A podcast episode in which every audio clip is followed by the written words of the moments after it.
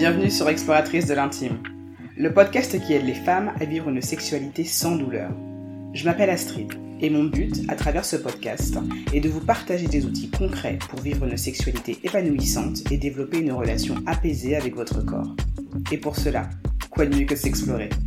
Alors chaque vendredi, sur un ton décomplexé et avec bienveillance, j'utiliserai mon expérience de kinésithérapeute pour vous parler d'intimité, de douleurs sexuelles, mais aussi de recherche du plaisir et de reconnexion à soi. Alors, prête à réveiller l'exploratrice qui sommeille en vous? Coucou les explos cette semaine, on va parler des dilatateurs vaginaux. Je vais vous parler des différences qu'il y a entre les différents types de dilatateurs vaginaux existants sur le marché et je vais vous donner aussi des astuces pour savoir en fait comment les choisir au mieux en fonction de votre situation.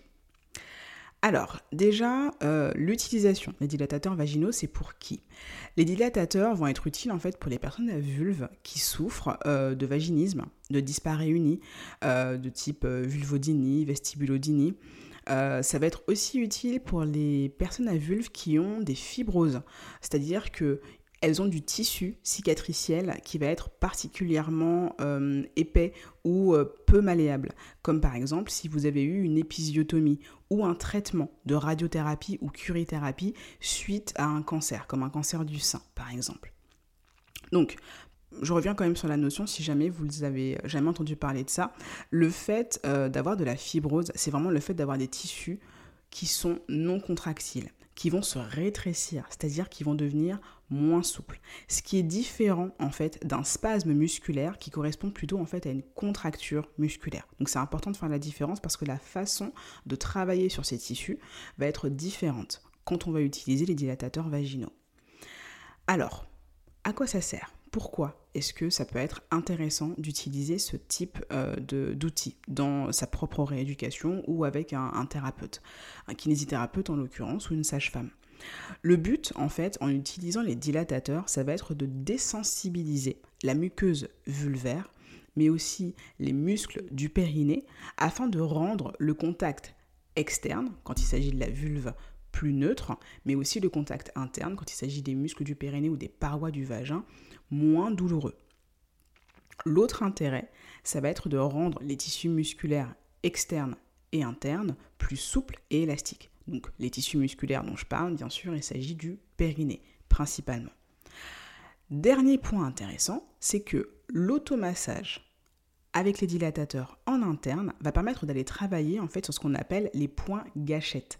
C'est-à-dire que ce sont des points de douleur exquis, c'est-à-dire une douleur mais to the roof, quoi.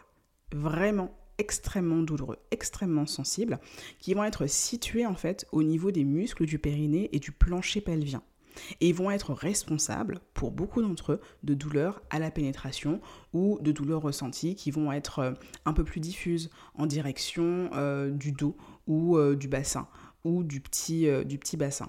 Donc très très important d'aller travailler ces, choses-là et c'est des choses qu'on fait beaucoup en, rééducation périnéale en manuel, mais c'est aussi quelque chose que vous allez pouvoir travailler en autonomie avec les dilatateurs vaginaux par exemple. Donc maintenant, comment est-ce qu'on les choisit il y a différentes matières euh, pour euh, les dilatateurs vaginaux. Il va y avoir des dilatateurs qui vont être faits plutôt en silicone. Il va y avoir des dilatateurs qui vont être plutôt faits en une espèce de plastique un peu rigide qu'on appelle du Celanex, si je dis bien, si je me rappelle bien.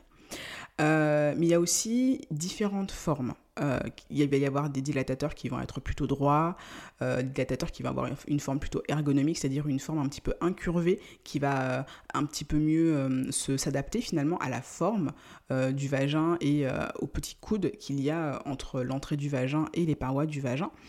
Et euh, les, dilatateurs vont aussi se caractériser par le fait d'avoir différentes tailles. Il va y avoir des tailles extrêmement fines, comme par exemple, euh, bah, finalement, euh, le, diamètre en fait du petit doigt, et ça va aller jusqu'à une taille. donc en général, c'est des les, gros packs, ce sont des packs de 5, des, kits pardon, des kits de 5 tailles. La plus grosse taille, ça va devoir correspondre grosso modo finalement à la taille d'un pénis en érection. Voilà.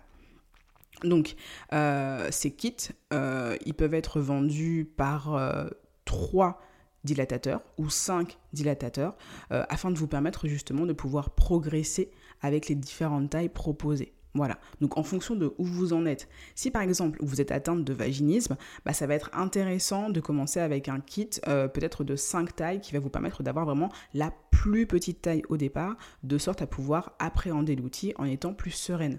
Euh, si votre problématique c'est plutôt euh, une problématique de, de fibrose ou en tout cas une suite d'épisio ou vous êtes une personne euh, pour qui la pénétration à proprement parler n'est pas impossible, le fait de commencer avec un kit de trois tailles va peut-être être plus adapté pour vous parce que finalement, vous commencez avec une taille qui est assez fine mais qui est plutôt moyenne et vous allez continuer en fait vers une taille qui sera un petit peu plus importante. Donc en fonction de votre situation, ça peut être intéressant de voir si vous avez la nécessité ou pas finalement de prendre le plus grand kit de 5 tailles ou pas. Euh, alors, Petit point important, parce que je vous le dis suffisamment, mais je pense que je ne le dirai jamais assez, euh, ne vous obligez à rien. C'est-à-dire que oui, le kit peut avoir euh, la plus grosse taille, ça ne veut pas dire que vous devez être obligé de l'utiliser. Prenez votre temps, laissez-vous le temps et laissez surtout à votre corps la possibilité en fait d'appréhender l'idée. Si le fait de penser à la plus grosse taille en fait c'est quelque chose qui vous stresse, c'est que c'est pas encore le bon moment. Il faut juste vous laisser du temps. Restez sur une taille euh, de dilatateur qui vous met relativement à l'aise. Je dis relativement parce que euh, bah c'est jamais forcément euh, une partie de plaisir. Enfin, je sais pas, enfin. Quoique, faudrait que je vois s'il y a moyen de faire du tantra et d'utiliser ces dilatateurs vaginaux. Mais je suis pas encore formée à ça. Bon, digression. restez à une taille qui vous convient parce que ça vous permettra de pouvoir rester dans un état de détente quand vous allez les utiliser. Si vous êtes stressé à la maxence de la maxence, ça ne va pas vous aider, ça va plutôt être contre-productif et vous aurez l'impression de stagner, si ce n'est de régresser. Et ça, pour votre morale, on peut faire mieux. Voilà, donc pour revenir un petit peu sur la texture euh, des dilatateurs. Les dilatateurs qui sont en silicone vont avoir une texture euh, au toucher qui va être un peu plus douce et un peu plus agréable au contact de la peau. Il y a certaines patientes euh, qui le trouvent plus facile à introduire, en tout cas ce modèle de dilatateur en silicone, parce qu'il est justement plus souple, qu'il a un bout arrondi, et ça leur permet en fait d'appréhender cet outil avec un petit peu moins d'appréhension, parce que ça leur semble peut-être un petit peu plus confortable, on va dire. Euh, il y a d'autres euh, dilatateurs qui sont, en, comme je vous ai dit, en matière plastique, eux vont avoir un bout peut-être légèrement plus, plus pointu. Donc ça peut être pas mal justement quand vous avez euh, des difficultés à l'intromission, des difficultés à la pénétration, parce que ça va vous permettre de pouvoir commencer vraiment tout petit et y aller progressivement quand vous allez travailler en externe puis en interne. Euh, les différents euh, types de dilatateurs dont je suis en train de vous parler, je vous remettrai les références euh, dans les notes de l'épisode, histoire que vous, allez, que vous puissiez aller voir par vous-même en fait qu'est-ce qui vous semble le plus adapté ou pas. En ce qui concerne le choix euh, du dilatateur, je pense que ça va beaucoup dépendre, en tout cas ça peut être un facteur important, de votre budget. C'est-à-dire que vous allez peut-être préférer les dilatateurs en plastique parce qu'ils sont moins chers. Ils vont vous permettre en fait d'obtenir le même résultat hein, que ceux qui sont en silicone. Simplement, au niveau du budget, ça peut vous coûter beaucoup moins cher. Ils sont plus bon marché. Euh, pour vous donner un ratio, 100 silicone euh, vont avoisiner euh, une centaine d'euros, tandis que ceux qui sont en plastique rigide, vous allez avoir un kit complet pour 50 euros. Alors que le kit complet pour 100 en silicone va plutôt coûter 100 euros. Donc ça fait quand même une sacrée différence et si voilà au niveau du budget et de l'investissement que vous avez envie de faire sur ça, c'est important pour vous, ben dirigez-vous en fait vers euh, le kit euh, qui, coûte le moins cher. Ça vous permet, ça vous, ça, ça ne va pas entacher en fait la qualité du résultat que vous allez pouvoir obtenir en travaillant avec. Maintenant, il faut aussi savoir en fait que ces outils, ces dilatateurs ne sont pas remboursés par la sécurité sociale. Donc il s'agit bien d'un investissement en vous petit moment développement personnel, le meilleur investissement que vous pouvez faire, c'est investir en vous-même. Euh, mais bon, dans tous les cas, sachez que c'est un point important à prendre en compte. Si vous préférez privilégier le confort, ce qui est ok, moi aussi je privilégie souvent mon confort, euh, à ce moment-là, le silicone vous correspondra peut-être mieux. Donc, dans les deux matières, vous allez avoir 5 tailles Et dans les deux matières, vous allez pouvoir obtenir le résultat souhaité, à savoir travailler sur la qualité de vos tissus en externe et en interne. Euh, ce qui va vraiment faire la différence, quel que soit le type de dilatateur que vous choisissez, ça va être la régularité avec laquelle vous allez utiliser les dilatateurs. Si vous utilisez le dilatateur, et je dis ça à vous, mes patientes, mais aussi vous, les exploratrices, euh, si vous m'utilisez le dilatateur une fois tous les je ne sais pas combien, vous n'aurez pas le résultat escompté. C'est peut-être un peu embêtant, mais ça demande de la discipline. Le fait de l'utiliser de manière régulière et sur une longue période, c'est ce qui va vous permettre d'obtenir des résultats qui vont être vraiment concrets et surtout durables. J'insiste sur le terme durable parce que le but c'est pas juste d'avoir en fait une amélioration en type one shot.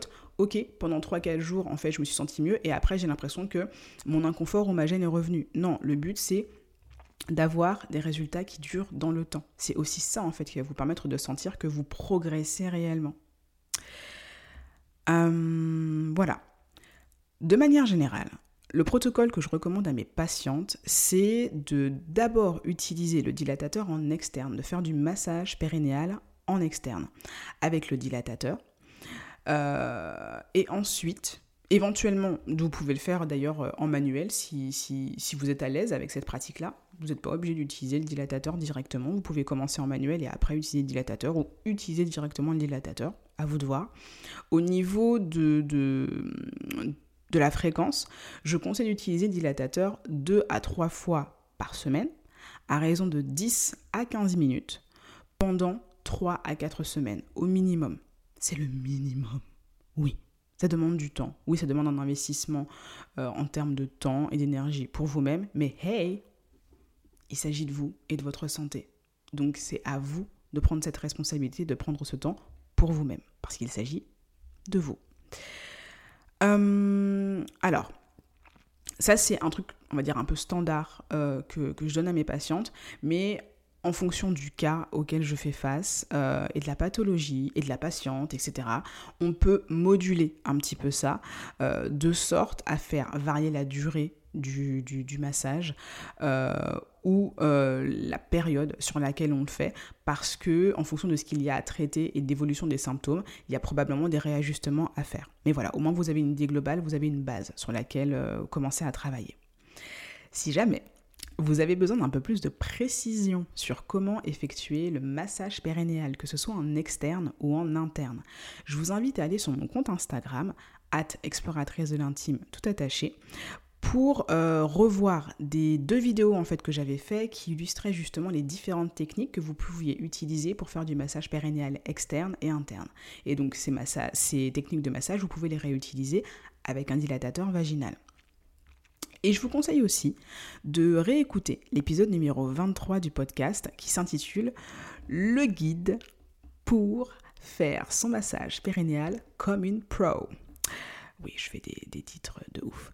Euh, donc comme d'habitude, je vous remettrai les références euh, des vidéos, des dilatateurs et de cet épisode dans les notes de l'épisode. Trigger warning. Euh, le prochain épisode qui sortira sera un épisode qui sera aussi consacré aux dilatateurs vaginaux.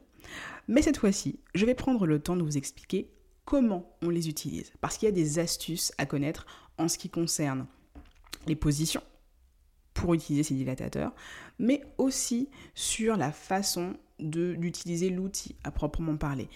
Et aussi, qu'est-ce que vous allez pouvoir utiliser comme adjuvant pour pouvoir justement faciliter l'utiliser. Euh, one, two, three, on la refait. Faciliter, pardon, l'utilisation des dilatateurs. Donc voilà, je vous parlerai de tout ça en détail dans l'épisode numéro 42 du podcast. Restez abonnés. Euh, justement, en parlant d'abonnement, n'hésitez pas à vous abonner à mon compte Instagram si vous voulez avoir justement plus d'infos sur ce dont on vient de parler aujourd'hui parce que euh, je fais toujours en fait des, petites vidéos complémentaires qui me permettent d'illustrer un petit peu mon propos. Euh, et aussi le fait que vous puissiez me laisser une note 5 étoiles et ou, ou un commentaire super sympa à propos euh, de ce que vous avez apprécié dans cet épisode de podcast ou un autre épisode de podcast que vous auriez pu écouter. Ça me fait toujours plaisir d'une part et ça m'aide aussi beaucoup à pouvoir faire connaître mon travail et à pouvoir partager une information à plus d'exploratrices. Voilà, donc je vous en remercie d'avance et je vous dis à très très bientôt.